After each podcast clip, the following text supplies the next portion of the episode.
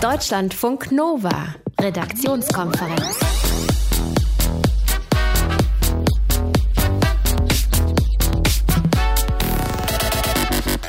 Ausgerechnet jetzt, wo ich mich doch für Batman entschieden hätte.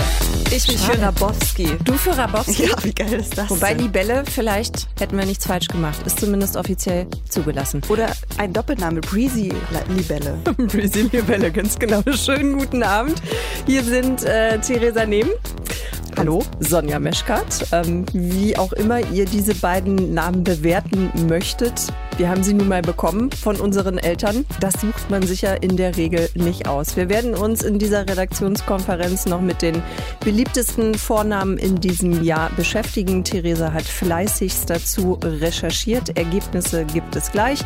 Ansonsten wünschen wir euch einen schönen Abend mit der letzten Redaktionskonferenz in diesem Jahr und legen los. Ich bin Sonja Meschkott. Hallo. Deutschlandfunk Nova. Politikverdrossenheit, das war 1992 das Wort des Jahres. Also kein Bock auf Politik, bleibt mir weg damit, so dieses Motto. Ne? Im Moment, im Jahr 2017, sieht es etwas besser aus. Das Motto Mehr Bock auf Politik. Eine repräsentative Umfrage der Forschungsgruppe Wahlen im Auftrag des ZDF sagt, 56 Prozent der Befragten haben im Moment ein starkes oder sehr starkes politisches Interesse. Das ist der höchste Wert seit 20 Jahren. Und da würden wir jetzt gerne noch mal im Detail drauf gucken, zusammen mit der Politikwissenschaftlerin Svenja Kraus. Svenja, was meinst du? Warum interessieren sich jetzt wieder mehr Menschen für Politik? Also die äh, naheliegendste und auch einfachste Erklärung ist sicherlich, dass wir uns ja immer noch im Wahljahr befinden. Da ist natürlich die, das Thema Politik viel präsenter in den Medien, aber auch in der Familie, in den, äh, unter den Freunden und so weiter. Also ähm, das ist auf jeden Fall eine sehr leichte Erklärung, aber natürlich auch die Tatsache, dass Trump gewählt wurde, dass der Brexit doch sehr äh, medial äh, auch ausgeschlachtet wurde. Also alles das spielt da auf jeden Fall mit rein. Die Studie hat ja gefragt nach einem starken oder sehr starken politischen Interesse. Aber was ich mich frage, ist, wie definiert man das denn überhaupt? Also im Endeffekt ist das doch eine Selbsteinschätzung derjenigen, die man befragt, oder? Genau, und das ist auch ein großes Problem, dass, dass wir gerade auch in der Forschung mit, mit solchen Fragen haben. Also es gibt ja da quasi fünf Auswahlmöglichkeiten und da ist es natürlich zum einen schwer, das selbst einzuschätzen. Da hat man jetzt wirklich ein sehr starkes oder nur ein starkes Interesse. Aber zum anderen ist es natürlich auch kritisch oder ist es unsicher, was wir denn genau abfragen, wenn wir nach politischem Interesse fragen. Also es geht dann einerseits um äh, irgendwelche lokalpolitischen Themen, die vielleicht in meinem Dorf passieren, die mich interessieren. Äh, aber andererseits geht es dann auch sowas wie Brexit, um die Europäische Union oder eben Trump. Also das ist ein sehr breites Feld, was kritisch ist, aber ähm, da sich, da ja jeder Politik auch für sich äh, unterschiedlich definiert, ähm, dürfte es eigentlich im Endeffekt ähm, im, im, Aggregat dann kein Problem mehr darstellen. Also du meinst so, wenn man dann den, den Durchschnitt nimmt von dem, was man so unter Politik versteht? Genau, und auch, also wir benutzen das ja häufig, um andere Dinge zu erklären. Also, dass wir sagen, wer ein größeres politisches Interesse hat, der geht auch eher zur Wahl. Und diese Motivationen sind ja sehr subjektiv für die einzelnen Menschen. Ähm, und deshalb ist es auch richtig und in Ordnung, dass auch das, äh, die Einschätzung des politischen Interesses sehr subjektiv ist. Gilt denn dieses gesteigerte Politikinteresse für Leute, sage ich jetzt mal, um die 30 genauso wie für eben Jüngere als 30 und auch Ältere?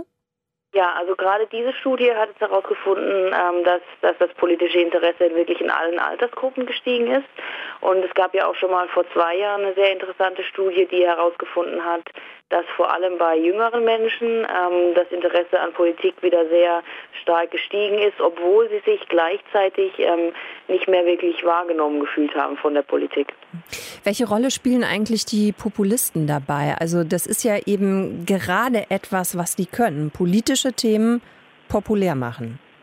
Genau, also auf jeden Fall spielt da ähm, die AfD mit rein, aber auch Trump und der Front National hat das ja auch ziemlich erfolgreich gemacht. Ähm, klar, die bringen, die bringen diese Themen wieder auf die Agenda und die bringen vielleicht auch Menschen dazu, sich wieder für Politik zu interessieren, die sich eben lange nicht verstanden gefühlt haben, die plötzlich wieder das Gefühl haben, ähm, sie können irgendwie was erreichen. Äh, aber ob man das natürlich normativ so haben will, ist dann ja die andere Frage. Ne? Ja klar, aber im Endeffekt kann es nicht auch was Gutes haben. Also, dass man vielleicht sagt oder das so sehen kann, Populismus als Chance für äh, die Politik, weil sich dann eben auch vielleicht wieder die Gegenseite bewegt? Ja, also das muss man jetzt mal abwarten. Ähm, man kann ja immer davon ausgehen, natürlich ja, wenn, wenn wieder mehr diskutieren und wenn, wenn sich mehr beteiligen, dann ist das besser. Aber was man ja häufig erlebt, ähm, gerade auch so im Social-Media-Bereich, ist, dass es eigentlich nicht zu einer Diskussion miteinander führt, mhm. sondern zu einem Aussprechen von Meinungen und dann wird die Gegenseite einfach nur sehr stark angegriffen. Ähm, das führt ja nicht zu einer, zu einer sinnvollen Diskussion. Also wie sich das entwickeln wird, das muss man abwarten. Mhm. Das heißt, man kann jetzt auch noch nicht einschätzen, Populismus eher eine Chance oder eine Bedrohung für die Politik? Also ich persönlich würde, könnte, würde es mir jetzt nicht zutrauen, das jetzt schon so abschließend zu beurteilen. Wir haben jetzt ja gerade auch die AfD quasi das erste Mal jetzt im Bundestag. Ähm, wir haben das schon in anderen Ländern ein bisschen gesehen, dass es auf jeden Fall ähm, ein bisschen ruppiger dann auch zugeht. Ähm, aber wie sich das jetzt genau bei uns ausspielen wird, das kann man jetzt noch nicht beurteilen, meiner Meinung nach. Nach einer repräsentativen Umfrage der Forschungsgruppe Wahlen im Auftrag des ZDF sind 56 Prozent der Befragten ähm, ja, haben ein, ein starkes oder sehr starkes politisches Interesse. Warum das mehr geworden ist, darüber habe ich gesprochen mit Svenja Kraus, die ist Politikwissenschaftlerin. Deutschlandfunk Nova, Redaktionskonferenz. Wir sprechen jetzt mal über C plus M plus B. Das ist ja um die Weihnachtszeit äh, gar nicht mal so unüblich, dass das über den Hauseingängen steht. Habt ihr vielleicht selber auch schon gesehen. Die Sternsinger schreiben das schön mit Kreide an die Hauseingänge und dazu natürlich noch die aktuelle Jahreszahl. Jetzt hat so ein Kreideschriftzug in Münster für einen Polizeieinsatz gesorgt und unsere Reporterin Theresa Nehm kann uns auch sagen, warum. Warum? Ein Anwohner dachte, hinter dieser Abkürzung steckt eine geheime Botschaft, nämlich ein sogenannter Gaunerzinken. Kurze Erklärung, Gaunerzinken ähm, werden so kurze, kleine Kennzeichnungen an Häusern bezeichnet, die ja Gauner hinterlassen. Und dann sind das so Botschaften wie, ey, hier kannst du im Schlafzimmer mhm. Juwelen klauen oder Achtung, hier ist ein Wachhund. Ähm, naja, nur diese Gaunerzinken, die sind natürlich nicht so offensichtlich angebracht wie dieser Segensgruß. C plus M plus B sieht man ja jetzt wirklich äh, relativ häufig. Mhm. Was genau bedeutet das, Sag nochmal? Also es sind jetzt nicht diese Namen der heiligen drei Könige, was äh, häufig vermutet wird, Kaspar, Melchior, Balthasar, sondern das ist der Segensgruß Christus Mansionem Benedicat und das heißt so viel wie Christus segne dieses Haus. Ich, äh, ich wohne seit Jahr und Tag in Häusern, wo das noch nie über der äh, Haustür gestanden hat. Was sagt das über die Häuser aus, in denen ich wohne? Dass da vielleicht das keine Katholiken wohnen. Ja, und es hat sich auch einfach niemand drum gekümmert. Schlimm. Vielleicht schaffe ich es 2018. Schauen wir mal. Deutschlandfunk Nova. Redaktionskonferenz. Männer und Frauen verdienen unterschiedlich viel, obwohl sie denselben Job machen. Das ist Fakt und das ist ungerecht. Und damit sich daran was ändert, gibt es ab dem 6. Januar ein neues Gesetz, damit diese Lohnlücke zwischen Männern und Frauen kleiner wird.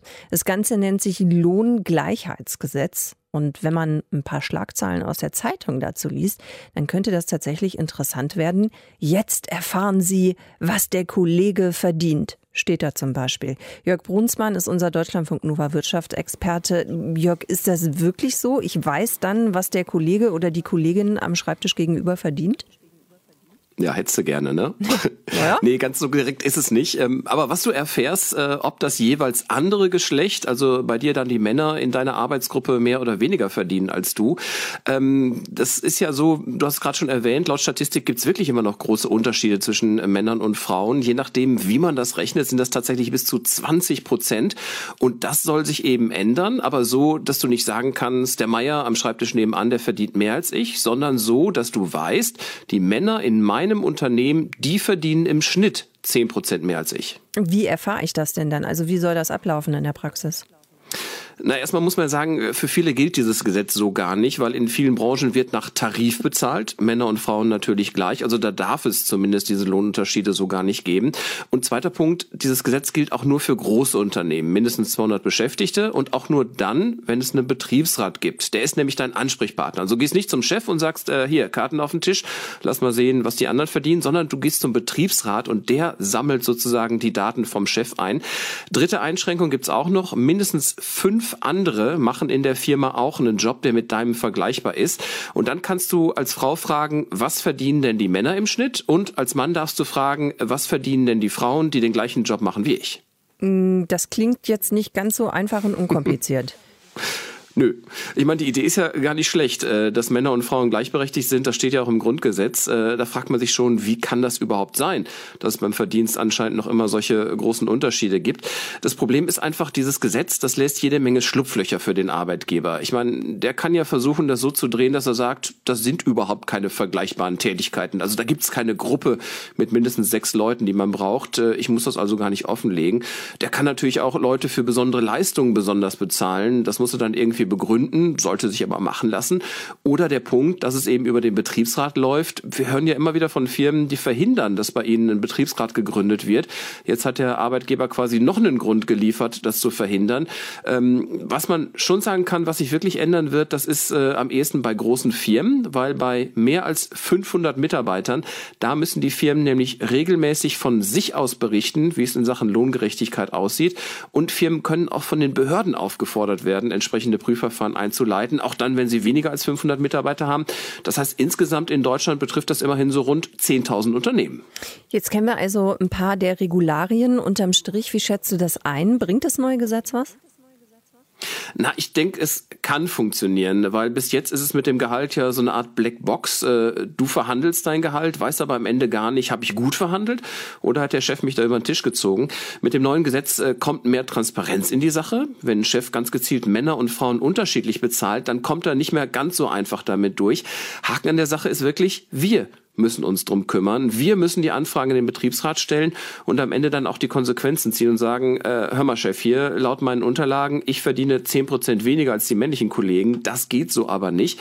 Ähm, theoretisch kann ich dann sogar gegen die ungleiche Bezahlung klagen, weil wie gesagt, im Grundgesetz steht ja drin, Männer und Frauen müssen gleich behandelt werden. Aber mal ernsthaft, ich meine, wer klagt gegen seinen Arbeitgeber, mhm. wenn er da noch länger bleiben will? Also ich bin gespannt. Äh, könnte sein, dass die Sache eine Mogelpackung wird, dass die Politiker sich hier ein bisschen zu bequem gemacht haben, weil sie uns eben die ganze Arbeit rübergeschoben haben. Äh, zeigen wird es am Ende vielleicht die Statistik in ein paar Jahren, weil wenn das Gesetz funktioniert, dann müsste dieser Unterschied zwischen Männern und Frauen bei der Bezahlung ja zumindest spürbar zurückgehen. Ab dem 6. Januar gilt das Gesetz für Lohngleichheit. Infos und Hintergründe dazu von Jörg Brunsmann. Deutschlandfunk Nova, Redaktionskonferenz. Die Welt ist nicht nur in Deutschland. Es ist auch noch an anderen Ecken auf dieser Erde etwas los. Was genau, das erfahrt ihr jetzt in unserem Best-of und sonst in der Welt von Jakob Vogel. Und sonst in der Welt? Somalia gilt seit dem Ausbruch des Bürgerkriegs 1992 als ein Paradebeispiel für einen gescheiterten Staat. Aber seit einigen Jahren geht es in dem ostafrikanischen Land langsam wieder aufwärts. Erstmals seit 27 Jahren übernimmt das Land jetzt offiziell wieder die Kontrolle über seinen eigenen Luftraum. In der Hauptstadt Mogadischu wurde gestern das Zentrum für die Luftraumüberwachung eröffnet. Seit 1992 hatte die UNO den Luftraum des Landes überwacht. Weil Somalia aber heftig umkämpft war, passierte das von Kenia aus. In den nächsten Monaten wird die somalische Luftraumüberwachung auch noch mit dem Büro in Kenia zusammenarbeiten. Ende nächsten Jahres soll Somalia dann aber allein die Kontrolle über den Luftraum haben. In Somalia ist die Sicherheitslage aber trotzdem noch höchst angespannt. Die Terrormiliz Al-Shabaab verübt immer wieder große Anschläge. Für das Land gilt nach wie vor eine Reisewarnung. Auf den Philippinen sind kopflose Geldscheine aufgetaucht. Auf einigen Scheinen fehlte nämlich das Gesicht des früheren Präsidenten und die Stelle blieb leer. Auch der offizielle Landesname ist nicht vollständig abgedruckt. Wie die Nachrichtenagentur AFP berichtet, hat die philippinische Zentralbank die Panne beim Druck der 100-Peso-Scheine schon bestätigt. Die Zentralbank führt die Fehler demnach auf eine Umstellung der Qualitätskontrolle zurück, die jetzt automatisch geschieht. Bislang sind 33 Scheine mit den Fehlern entdeckt worden. Es ist nicht das erste Mal, dass die Philippinen Probleme mit ihren Geldscheinen haben. 2005 wurde der Name der Präsidentin falsch geschrieben und 2010 hatte ein einheimischer Vogel die falsche Farbe bekommen. In Israel fehlte Regen und dieses Jahr droht sogar das trockenste seit 40 Jahren zu werden. Damit sich daran etwas ändert, haben am Abend etwa 2500 Menschen an der Klagemauer in Jerusalem für Regen gebetet. Die Initiative kam von Landwirtschaftsminister Uri Ariel. Kritiker bezeichneten die Idee allerdings als Voodoo und fordern den Minister auf, auf andere Wege der Wassergewinnung zu setzen. Seit dem letzten Winter hat der See Genezareth gerade mal 10 Prozent seines eigentlichen Zuflusses bekommen. Letzter Februar ist der Pegel auf den niedrigsten Stand seit fast 100 Jahren gesunken. Auch im Jordan ist nur wenig Wasser. Er führt zurzeit nur ein Viertel der üblichen Wassermenge. Die Trockenheit hat vor allem Folgen für die Landwirtschaft. Das Trinkwasser bezieht Israel zum Großteil aus Entsalzungsanlagen am Mittelmeer. Deutschlandfunk Nova. Redaktionskonferenz. Es ist einfach zu schön. Komm, sag noch mal. Vornamen 2017 in Deutschland. Zunächst die zugelassenen. Fate, Theben, Mackie, Lovely, Libelle, Zabel. Die nächsten Vornamen wurden nicht zugelassen.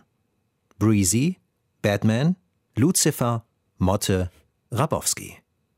Und nun die Redaktionskonferenz.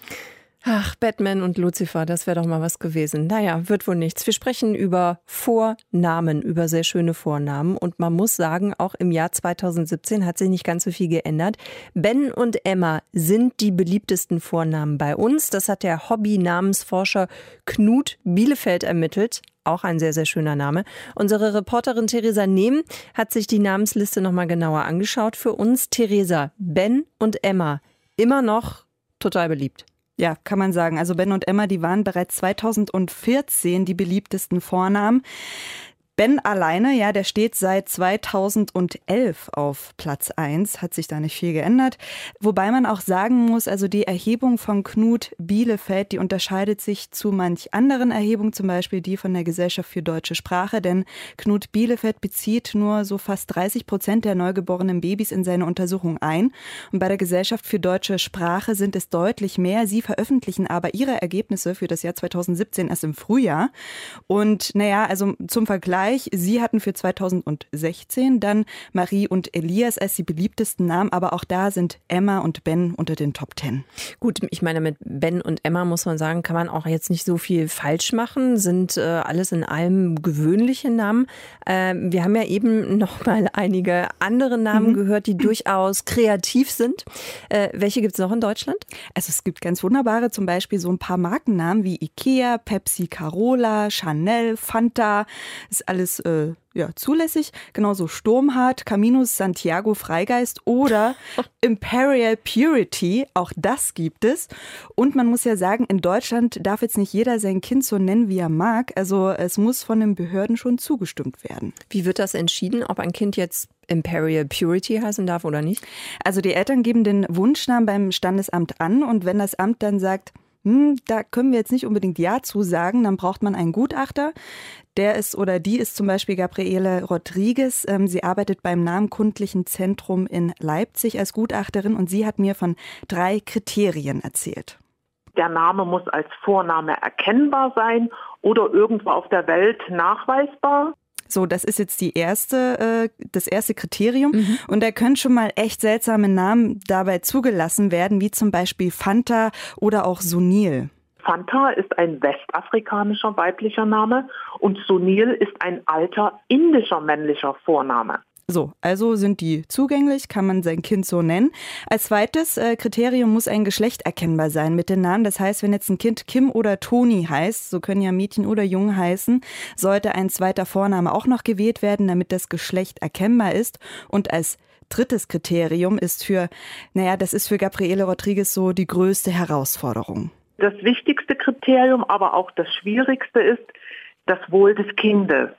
Der Name darf das Kind nicht lächerlich machen. Das ist natürlich sehr schwierig zu entscheiden, weil die einen sagen, ist doch noch ganz okay und die anderen sagen, um Gottes Willen. Hm. Und wenn jetzt ein Gutachter sagt, Cinderella Melody, das verletzt keine der drei Kriterien, dann muss das Standesamt den Namen zulassen. Ganz so ist es nicht. Also es ist tatsächlich eher eine Empfehlung der Gutachter äh, an die Behörden, aber meistens folgen sie genau dieser Empfehlung. Was sind das dann für Namen, die tatsächlich von den Gutachtern nicht empfohlen werden oder eben ja abgelehnt werden? Was sind deine Highlights? Popo wurde zum Beispiel abgelehnt. Mandy auch als Jungname. Ja. Schnucki, Junge, Whisky, Satan und mein absolutes Highlight ist wirklich Störenfried. Da frage ich mich so ein bisschen, ähm, ob die Eltern das Kind wirklich haben wollten. Störenfried. So darf also kein Kind in Deutschland heißen. Ben oder Emma hingegen schon. Das sind die beliebtesten Vornamen dieses Jahres. Sehr, sehr beliebt übrigens auch noch Mia, Hanna, Jonas und Leon.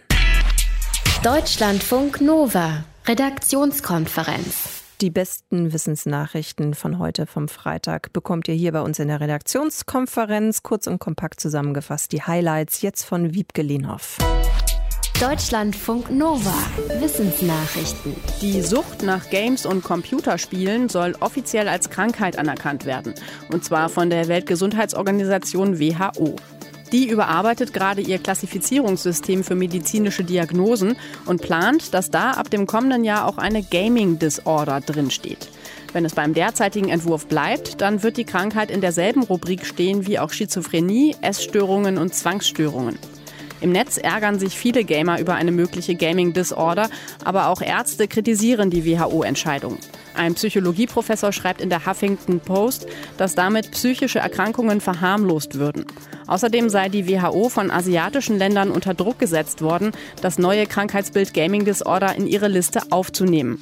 Andere Ärzte kritisieren in einem offenen Brief, dass die Forschungsgrundlagen für die Klassifizierung nicht ausreichend seien. Sie sprechen von Panikmache und warnen vor voreiligen Diagnosen, unnötigen Therapien und dass eigentlich gesunde Kinder und Jugendliche stigmatisiert würden. In Deutschland sterben weiter viele Menschen an Krankheiten, gegen die es Impfungen gibt. Nach Angaben der Bundesregierung waren es in den letzten zehn Jahren 190.000 Menschen. Die Zeitung Die Welt berichtet über die Zahlen, die es auf Anfrage der FDP im Bundestag gab. Ein Grund für die Zahl ist demzufolge, dass viele Menschen sich nicht impfen lassen. Die FDP fordert von der Bundesregierung für bessere Impfquoten zu sorgen. Aus Sicht der FDP hätten viele der Todesfälle vermieden werden können. Unter den Toten sind zum Beispiel 280 Menschen, die an Spätfolgen der Masern gestorben sind. Nach Angaben des Robert Koch Instituts gibt es für diese Krankheit große Impflücken bei jungen Menschen. Aber auch gegen andere Krankheiten wird aus Sicht des Instituts viel zu wenig geimpft. Emma ist zurück an der Spitze und Ben kann Platz 1 verteidigen. Laut einer jährlichen Auswertung sind Ben und Emma die beliebtesten Namen 2017. Deutschlandweit führt Ben bei den Jungs schon das siebte Jahr in Folge. Bei den Mädchen hat sich mit Emma die Spitzenreiterin von 2014 zurückgekämpft. Auch sonst sind in der Gruppe der Top Ten laut Hobby-Namensforscher Knut Bielefeld alte Bekannte. Nur die Reihenfolge habe sich verändert. Demnach waren für Jungs auch Jonas, Leon, Paul und Finn beliebt. Für Mädchen Hanna, Mia, Sophia und Emilia. Ein paar Unterschiede gibt es zwischen den Bundesländern. Eine offizielle Auswertung der vergebenen Vornamen in Deutschland gibt es nicht. Die jetzt veröffentlichte Liste basiert auf einer Stichprobe von rund 27 Prozent der Geburtsmeldungen. Vorläufige Zahlen für 2017 hatte vor ein paar Tagen auch die Gesellschaft für deutsche Sprache veröffentlicht mit ähnlichen Ergebnissen. Deutschlandfunk Nova. Bürgersteige sind so langweilig, meistens grau, schmuddelig und irgendjemand rotzt immer ein Kaugummi drauf. Ein bisschen Farbe könnte diese trostlose Angelegenheit etwas angenehmer machen. Es geht in diesem Fall nicht um Street Art, sondern um Werbung. Frankreich testet das gerade aus auf den Bürgersteigen und Straßen von Bordeaux, Lyon und Nantes. Da gibt es abwaschbare Werbung. Wie das ankommt, ich habe mal nachgefragt bei Marc-André Krupper, der ist unser Korrespondent in Frankreich. Marc-André, wie sieht denn so eine aufgesprühte Werbung eigentlich aus? Hast du dir schon eine angeguckt? Ja, es gibt ein paar Beispiele. Man kann sich das ganz gut wie Graffiti vorstellen. Nur eben nicht an Wänden, sondern auf dem Boden, also auf dem Bürgersteig oder der Fußgängerzone. Zum Beispiel könnte jetzt ein bekannter Elektronikkonzern mit einem Apfel als Markenzeichen diesen dann mit Hilfe einer Schablone auftragen oder meinetwegen ein Supermarkt oder ein Modelabel, die können äh, ihre neuen Slogans auf den Gehweg sprayen. Da gibt's von der französischen Regierung auch genaue Vorschriften zu. Zum Beispiel pro Logo darf die Fläche nicht größer sein als zwei Quadratmeter. Und damit dann auch die Fußgängerzonen nicht zugekleistert werden von den Werbelogos, dürfen die nur in einem Abstand von 80 Metern aufgestellt werden. Mhm, also äh, schon ein bisschen geregelt. Äh, generell diese Werbung, wie lange bleibt die drauf? Die lässt sich abwaschen, glaube ich, ne? Genau, die darf auch nur ein paar Tage äh, draufbleiben. Das ist eine klare Vorgabe. Dann muss die Werbung entfernt werden oder sich halt von selbst entfernen. Kennen wir vielleicht auch von dem Freistoßspray aus der Fußball-Bundesliga. Das verschwindet ja auch schon nach 30 Sekunden oder so. Das ist alles meistens so biologisch abbaubare Farbe oder kann halt auch schnell abgewaschen werden. Du hast das ja jetzt gerade schon gesagt. Es gibt Regeln dafür, aber mein Gedanke war eben auch, ich meine, wir werden so zugeballert mit Werbung im Endeffekt, gerade in den Innenstädten. Wenn das jetzt auch noch auf der Straße ist, wenn ich nach unten gucke, wie kommt denn das bei den Franzosen an? Ja, die finden das überhaupt nicht lustig. Also als das angekündigt wurde in äh, Bordeaux, Nantes und Lyon, da soll das ja getestet werden, äh, da haben wir die Leute auch mal gefragt, die finden das überhaupt nicht lustig. Wenn ich beim Spaziergang auf den Boden schaue und selbst dann noch Werbung lese, dann kann ich ja gar nicht mehr abschalten. Ja, und äh, solche Töne hört man äh, wirklich sehr oft. Manche Leute haben auch weniger ein Problem mit der Werbung an sich. Äh, sie befürchten aber eher, dass man dann die ganze Zeit eben auf den Boden schaut, äh, um zu lesen, was da Tolles draufsteht. Und dass man dann jemanden umrennt oder in einen Fahrradfahrer reinläuft oder sowas. Gibt es denn auch Zonen, wo die Regierung dann sagt, also da wird nichts hingesprüht, keine Werbung? Jo, die gibt's. Äh, es gibt grundsätzlich einige äh, werbefreie Zonen hier. Das sind zum Beispiel Nationalparks, Sportstätten, historische Gebäude. Äh, da ist auch keine Fußwegwerbung erlaubt. Darüber hinaus können die einzelnen Städte eh noch die Möglichkeit haben, konkrete Werbeverbote zu erlassen für bestimmte Plätze. Äh, das wird ja jetzt nur in, in Bordeaux, Lyon und Nantes getestet. Und äh, Bordeaux und Nantes äh, sind ohnehin schon große Gegner von äh, öffentlicher Werbung im Allgemeinen, also von Werbebannern oder von Leuchtreklamen oder so. Und äh, sie sind auch sehr verärgert darüber, dass die Regierung in Paris jetzt einfach bestimmt hat, dass genau da dieses äh, Projekt getestet werden soll. Ich rechne also damit, dass die versuchen werden, auch dort die Werbefläche für die Bodenwerbung noch mehr einzuschränken. Hm. Ich meine, wenn das jetzt eh schon Städte sind, die gar keinen Bock auf so viel Werbung haben, was bringt den Städten das denn dann? Also ist so der Gedanke dahinter irgendwie mehr Werbung, mehr Geld oder was ist es? Ja, dahinter steckt so ein bisschen die französische Regierung. Äh, die reagiert auf den Druck der Werbeindustrie beziehungsweise der Unternehmen, die dahinter stecken. Also die wollen ausprobieren, wie so eine Form der Werbung ankommt bei den Leuten. Deswegen hat die französische Regierung jetzt gesagt, okay, wir probieren das mal aus. Wir nehmen uns drei recht große Städte raus, die sollen das erstmal testen. Ähm, es werden nämlich jetzt auch regelmäßig Befragungen durchgeführt, wie denn diese Fußwegwerbung bei den Leuten überhaupt ankommt. Äh, du hast es gehört, die Tendenz geht ja eh schon dahin, dass die Leute genervt davon sind. Und äh, bei großen Städten in Frankreich ist es ohnehin so, dass sie überschwemmt sind von Leuchtreklamen und Werbebannern. Ich kann mir sehr gut vorstellen, dass das ganze Projekt in die Hose geht. Frankreich testet Werbung auf Bürgerstreichen, genau, auf Bürger Bürgersteigen und auf Straßen kommt bei den Französinnen und Franzosen nicht so wirklich gut an. Unser Korrespondent Marc-André Krupper hatte die Infos dazu. Deutschlandfunk Nova, Redaktionskonferenz. Was hätte das für ein wunderschönes Weihnachtsmärchen werden können? Es ist dann aber eine Weihnachtsenttäuschung geworden. Was ist passiert? Eine Frau hat Lotto gespielt und sie hatte dabei ziemlich viel Glück. Sie hat 500 Dollar gewonnen. Und damit ist die Geschichte noch längst nicht zu Ende. Theresa Nehm, unsere Reporterin, kann sie uns ganz erzählen. Also 500 Dollar gewonnen, Theresa, und dann, wie ging es weiter für die Frau? Ja, dann hat sie sich gedacht, Mensch, na, dann probiere ich das nochmal, hat noch ein Ticket gekauft, wieder 500 Dollar gewonnen. What? Dann hat sie sich wieder eins gekauft, wieder 500 Dollar gewonnen. Dachte sie, Mensch, das kann doch nicht wahr sein. Also die Frau wurde misstrauisch und dann ist sie in den Nachbarort gefahren, hat dort an so einen Lotterieautomat wieder ein Ticket gezogen und natürlich wieder 500 Dollar gewonnen. Mega. Das heißt, sie hast einfach wie wild einfach weitergekauft. Genau. Lose. Also ja. Macht ja Sinn, ne? Wenn du ja? so erstmal einen Run hast, dann muss man dabei bleiben. Dann hat die auch gleich die Familie durchtelefoniert, hat gesagt, hier, kauft Tickets, das lohnt sich gerade. Und am Ende hatten die tatsächlich 18.000 US-Dollar gewonnen. Und dann äh, hat sie ihren Kindern versprochen, wir fahren nach Disneyland. Die Kinder waren glücklich, die Familie schwebte komplett im Glück. Und dann kam aber eine böse Überraschung. Weil sie die Tickets verloren hat oder was? Tatsächlich nicht. Ähm, sie hätte weiterhin misstrauisch bleiben sollen, denn als sie dann das Preisgeld abholen wollte, wurde ihr nichts ausgezahlt, denn die Tickets waren ungültig. Es gab irgendwie einen technischen Fehler und deshalb gab es kein Preisgeld.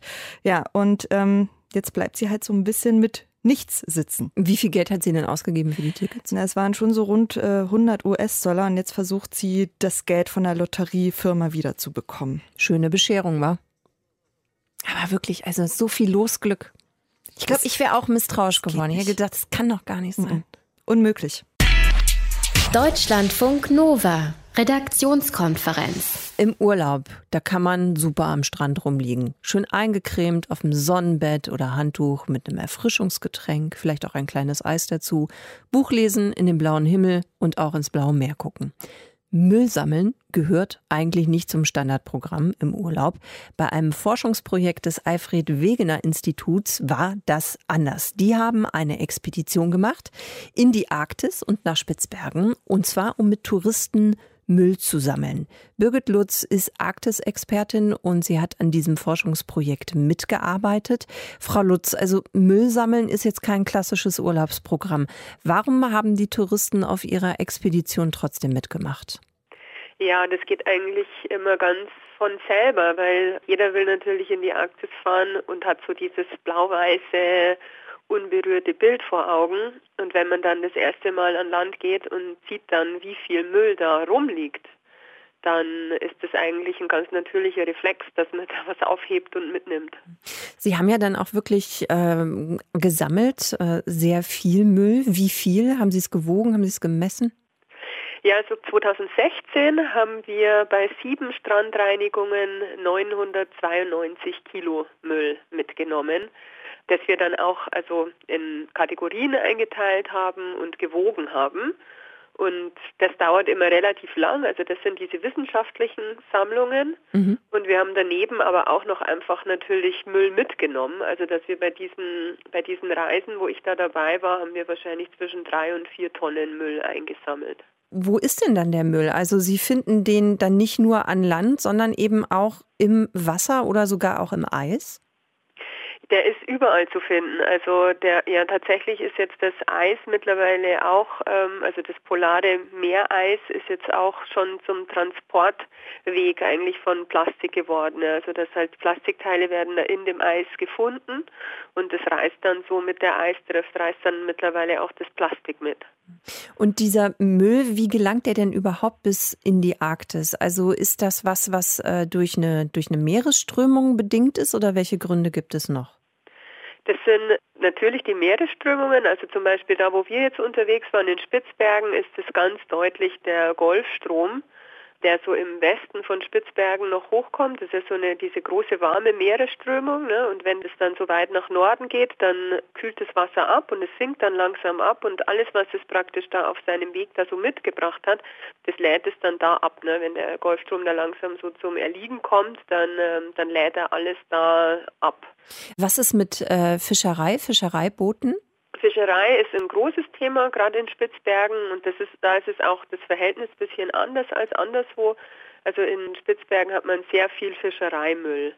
Das sind dann Netze, also ganz viel so Netzteile und ganz große Netze und, oder so, so Fender oder ganz viel so diese Kästen, diese Plastikkästen, in denen der Fisch transportiert wird oder so diese Straps, mit denen Paletten dann so verpackt werden da findet man Unmengen davon. Und dann halt auch alles, was noch so mit der Fischerei zusammenhängt, von Gummihandschuhen über Helme und so weiter. Hm. Ähm, Sie haben diesen Müll ja auch mitgenommen nach Deutschland und die Forscher vom Alfred Wegener Institut, die haben den dann auch genauer untersucht. Was haben die sich genau angeguckt? Die haben dann alles ganz exakt gezählt und ja, der größte Teil war natürlich daraus wieder Plastik. Also 65 Prozent davon waren Plastik und 34 Prozent waren äh, Fischereiplastik. Also insgesamt fast alles Plastik und dann noch ein bisschen Metall und Glas und ja, sowas wie Schuhe und, und Kleidung. Kann man denn auch noch ableiten, woher dieser Müll kommt? Also ich habe mich gerade gefragt, äh, kann es auch sein, dass da zum Beispiel irgendeine Plastikflasche aus Deutschland dabei ist? Ja, das kann man tatsächlich. Also Wenn man sich sehr viel Mühe gibt, kann man das äh, zum Teil noch rausfinden. Und da waren, also bei dem Müll, von dem, was man da erkennen konnte, waren sieben Prozent waren da aus Deutschland. Also ganz oft sind die Sachen ja auch schon zerrieben. Aber da waren tatsächlich, da war eine Wasserflasche aus Deutschland dabei und dann mehrere so Deckel und so kleine Plastikteile. Ja. Wenn Sie einen Wunsch frei hätten fürs Jahr 2018 in Bezug auf den Plastikmüll, was würden Sie sich da wünschen? Dass wir eine Möglichkeit finden, ähm, als allererstes diese, die Ursache des Plastik, also einfach viel kleiner zu machen. Dass es gelingt, Plastik mit irgendwas zu ersetzen, was unserem Planeten nicht so schadet. Das wäre der Wunsch. Und dann kann man aufräumen. Wenn ich Wünsche erfüllen könnte, ich würde sofort machen. Birgit Lutz ist Arktis-Expertin und sie hat mit Touristen gemeinsam Müll gesammelt. Der Plastikmüll landet überall, eben auch in der Arktis, egal ob an Land, im Wasser oder im Eis. Das Gespräch haben wir vor der Sendung geführt. Deutschlandfunk Nova. Redaktionskonferenz. Es ist äh, schon äh, ziemlich faszinierend. Wir machen das alle, meistens nachts, und trotzdem weiß man immer noch viel zu wenig darüber, wie wir schlafen. Es gibt natürlich Schlaflabors, ja, da wird man aufwendig verkabelt und vermessen und dann auch beobachtet. Und wir wissen auch, dass es diese Tiefschlafphase gibt, ne, die REM-Phase, wo sich die Augen dann so ganz schnell hin und her bewegen, die ist wichtig für erholsamen Schlaf, alles klar. Nur wie schlafen wir normal, also wenn wir zu Hause in unserem eigenen Bett liegen, ohne Laborbedingungen. Das will Till Rönneberg herausfinden. Der ist renommierter Schlafforscher und er leitet das Institut für medizinische Psychologie an der LMU München. Herr Rönneberg, Sie wollen das rausfinden und zwar mit Hilfe von Bewegungsmessern und die kann man sich ums Handgelenk schnallen. Was messen die Geräte denn? Wenn ich mich umdrehe, dann ist eine große Bewegung da. Das ist langweilig für so ein Messgerät. Aber wenn ich die ganze Zeit so ein bisschen zittere, kann es viel mehr Bewegung letztendlich messen, hin und her messen. Und mhm. dann kriegt man einen schönen Rhythmus raus, ähm, der auf Bewegung basiert, aber wir interessieren uns nur für diesen Rhythmus in dem Fall und nicht für die Bewegung per se. Also das Rumwälzen ist für uns vollkommen irrelevant, sondern es ist viel relevanter, ob jemand sich alle 90 Minuten stärker bewegt und alle 90 Minuten schwächer bewegt. Äh, oder ob er das alle 120 Minuten macht. Oder ob er äh, das sehr regelmäßig macht. Oder ob er das einmal 90 und dann 120 und dann 180 Minuten. Da sind lauter Qualitäten, die wir messen können. Eigenschaften dieser Rhythmik drin, die aus der Aktivität gemessen werden, dann aber in einen Rhythmus sozusagen umgewandelt werden. Das heißt, mit dieser Messmethode könnten Sie im Endeffekt eine natürlichere Schlafsituation abfragen, als wenn man jetzt irre viel verkabelt äh, und genau durchmessen im Schlaflabor liegen würde. Ja, es sind allerdings ganz andere Ziele. Äh, wenn ich sehr detailliert wissen will, was im Gehirn vor sich geht, ob jemand nicht gesunde Details im Schlaf produziert, dann muss ich ins Schlaflabor. Das kann ich mit dem Handgelenksbewegungsmesser überhaupt nicht messen. Mit dem kann ich nur messen diesen 90-Minuten-Rhythmus, den wir alle kennen und auch alle Schlafforscher kennen ihn, aber keiner hat noch richtig erforscht, wie sieht denn der 90-Minuten-Rhythmus aus, wenn ich mal nachts gearbeitet habe und dann tagsüber schlafe? Wie sieht denn der 90-Minuten-Rhythmus aus bei Frauen, Männern, Kindern, alten Leuten, jungen Leuten, kranken Leuten, Leuten, die in Norwegen wohnen oder Leuten, die am Äquator wohnen? Um herauszufinden, was für einen Sinn hatten die eigentlich? dieser REM, Non-REM oder äh, Schlafrhythmus, wie er bezeichnet wird, also dass alle 90 Minuten etwas im Schlaf passiert, wie, wie, wie eine Art von Waschgang. Mhm. Also das ist im Endeffekt so diese REM-Phase, wo wir dann diese schnellen Augenbewegungen haben. Das ist im Endeffekt das, was Sie interessiert, was speziell in diesen 90 Minuten dann passiert und wie Sie gegebenenfalls auch beeinflusst werden von dem, was tagsüber passiert. Richtig, im Kontext. Erstens zu Hause gemessen und zweitens im Kontext von Arbeitstagen, freien Tagen, Sonnentagen, Regentagen. Alle Informationen, die wir kriegen können, müssen wir sammeln, damit wir verstehen, ob wir diesen 90-Minuten-Rhythmus diesen Tiefschlaf- und REM-Abwechslungsrhythmus ausnutzen können, um endlich etwas zu finden, mit dem wir objektiv Schlafqualität messen können. Das haben wir nämlich noch nicht. Wir können Leute fragen, wie gut sie geschlafen haben. Aber wir haben kein objektives Maß für Schlafqualität. Und das, was ich mir erhoffe und von meiner Erfahrung her kriegt man das mit ganz, ganz vielen Menschen raus, weil dann die Individualität wegfällt und man richtige, gute Fragen stellen kann mit ganz großen Zahlen. Möchte ich diese Zahlen heraus, äh, ausnutzen, um ein Maß, ein objektives Maß für Schlafqualität zu haben? Das brauchen wir deshalb, weil wenn wir irgendeine Veränderung machen, wie andere Licht Quellen in den Büros oder, oder andere Schulzeiten oder andere Schichtzeiten müssen wir messen können, ob wir im Schlaf was erreicht haben oder nicht. Und nicht nur können die Leute länger schlafen oder nicht so gut, hm. nicht so kurz. Es gibt ja auch diese Fitnessarmbänder, ne, die das ja angeblich auch können, so, äh, sollen können, unsere, unsere Schlafqualität messen. Das funktioniert mit denen aber nicht. Also das Schwierige an diesen Fitnessarmbändern ist, dass es alle, alles kommerzielle Armbänder sind. Das heißt, sie sind nicht richtig überprüft durch Publikationen. Man weiß nicht, wie es gemacht wird, sondern man kriegt nur das Ergebnis. Und äh, viele Kollegen, Schlafforscher haben gezeigt, dass die Ergebnisse, die man über diese Fitnessarmbänder bekommt, die einem dann sagen, du warst so und so viel im Tiefschlaf und so und so viel im REM-Schlaf und so weiter, die gehen ja in Details, in die wir gar nicht reingehen wollen. Wenn diese Angaben gemacht werden, dann denkt man immer, das klingt wissenschaftlich.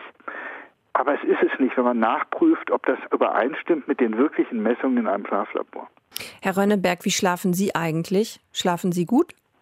Also ich habe auch mal eine Nacht, die nicht so gut ist, aber im Generellen muss ich sagen, schlafe ich sehr gut. Das liegt aber auch daran, dass ich mir meine Arbeitszeiten selber einteilen kann Aha. und daher nie mit dem Wecker aufwachen muss. Und ich weiß es nur aus den vielen, vielen Jahrzehnten, in denen ich selber mit dem Wecker aufwachen musste oder wegen der, wegen der Kinder aufwachen musste, dass äh, mein Schlaf sich ungeheuer verbessert hat, seitdem ich in meinem von innen herausgegebenen Schlaffenster schlafen kann.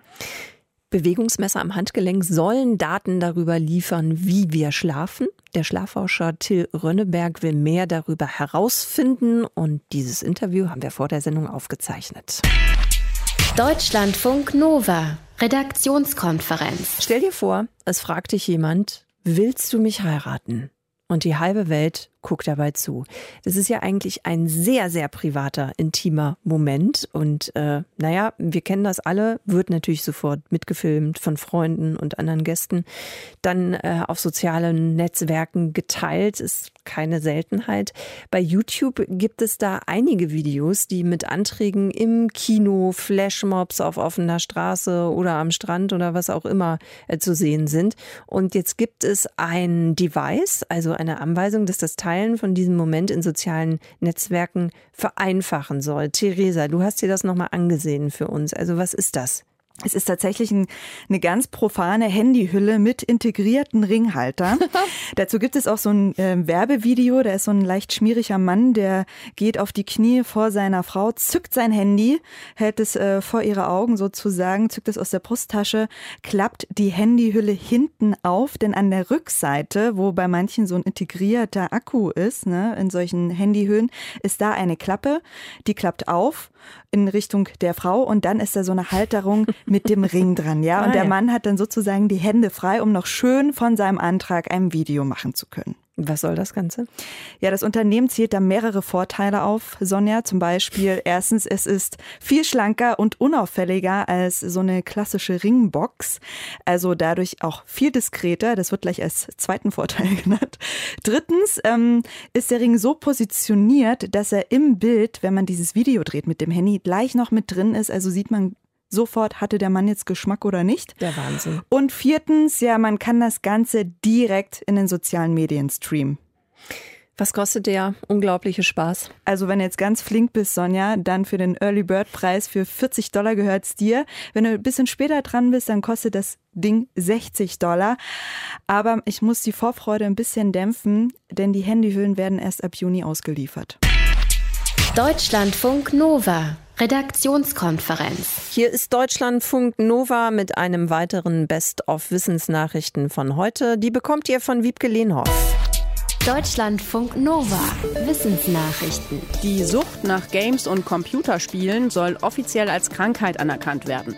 Und zwar von der Weltgesundheitsorganisation WHO. Die überarbeitet gerade ihr Klassifizierungssystem für medizinische Diagnosen und plant, dass da ab dem kommenden Jahr auch eine Gaming Disorder drinsteht.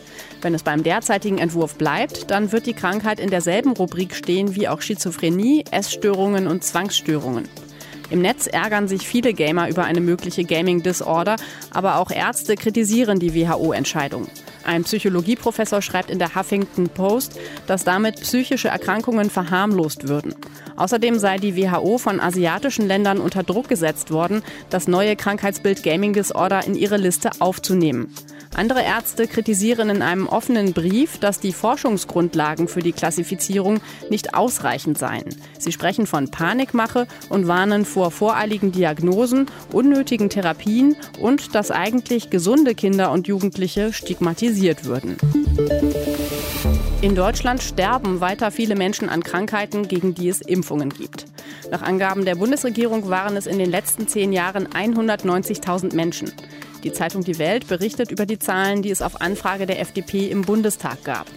Ein Grund für die Zahl ist demzufolge, dass viele Menschen sich nicht impfen lassen.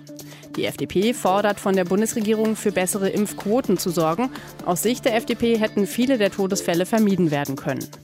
Unter den Toten sind zum Beispiel 280 Menschen, die an Spätfolgen der Masern gestorben sind. Nach Angaben des Robert Koch Instituts gibt es für diese Krankheit große Impflücken bei jungen Menschen. Aber auch gegen andere Krankheiten wird aus Sicht des Instituts viel zu wenig geimpft. Das Wasser der Karibik gilt ja als unwahrscheinlich blau und klar. Aber dem Meer um die Trauminseln könnte es deutlich besser gehen. Forscher haben Daten aus 25 Jahren ausgewertet und warnen, die Wasserqualität in der Karibik ist deutlich schlechter geworden. Ausgedrückt in Zahlen heißt das um mehr als 40 Prozent. Gemessen wurden Temperatur, Salzgehalt und Klarheit des Wassers an Standorten, die nicht direkt durch Abwässer von Städten belastet werden. Aber selbst in den abgelegeneren Gebieten hat sich das Karibikwasser deutlich eingetrübt. Verantwortlich ist dafür laut den Forschern vor allem die Verschmutzung durch den Menschen, Bewohner und Touristen auf den Inseln. Globalere Einflüsse wie den Klimawandel konnten aus den Daten nicht abgeleitet werden. Demnach hat sich auch die Temperatur des Wassers an den Messstellen nicht signifikant erhöht. Deutschlandfunk Nova. Kaum wird Silvester vorbei sein, können die Menschen in Kalifornien fröhlich weiterfeiern. Nicht alle, aber ich bin mir ziemlich sicher, dass da genug übrig bleiben werden, die sich freuen. Denn ab dem 1. Januar, am kommenden Montag also, darf Cannabis in Kalifornien ganz legal verkauft werden. Wie sind die Cannabisgeschäfte denn eigentlich darauf eingestellt? Gibt es genug Ware? Das kläre ich mit Markus Schuler. Das ist unser Korrespondent in San Francisco. Habe ich dich richtig verortet, Markus, ne? Ja, so fast, fast so zwischendrin, zwischen San Jose und San Francisco im Silicon Valley. Okay, alles klar. Also trotzdem für uns auf jeden Fall mittendrin. Kann denn jetzt äh, ab Montag, Markus, wirklich jeder, der Bock hat, Cannabis kaufen? Absolut. Äh, man muss eine kleine Voraussetzung erfüllen. Man muss 21 Jahre alt sein und man muss dies nachweisen können. Und dann kannst du in sogenannte Dispensary stiefeln und dir dort bis zu 28,5 Gramm Cannabis kaufen. Das äh, ja, klingt ja gar nicht mal so schwierig. Und rauchen kann man die dann, kann man auch überall, wo kein Rauchverbot ist, oder wie?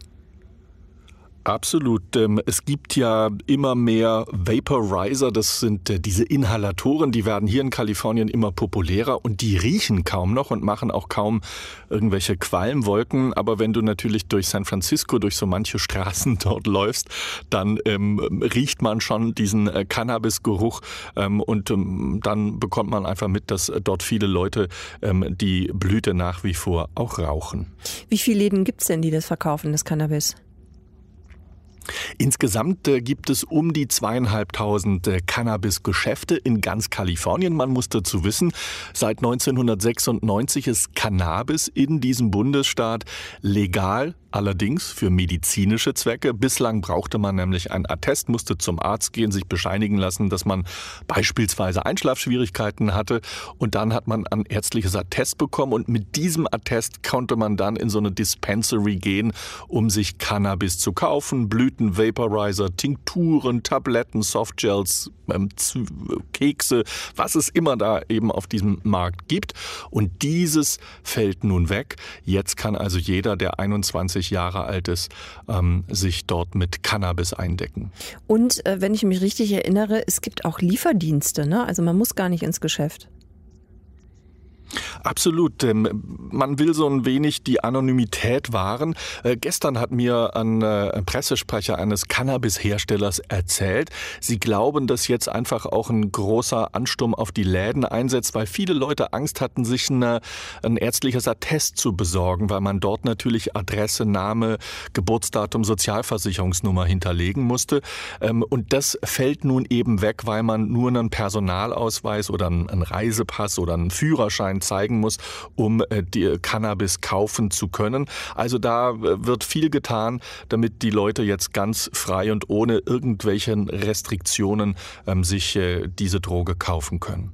Jetzt können ja auch Leute auf die Idee kommen und sagen irgendwie, sie fahren jetzt vom Nachbarstaat rüber in Kalifornien, kaufen da das Cannabis ein, aber der Rücktransport ist mitunter dann nicht ganz einfach, oder? Kann ich das einfach mit zurücknehmen in den anderen Bundesstaat?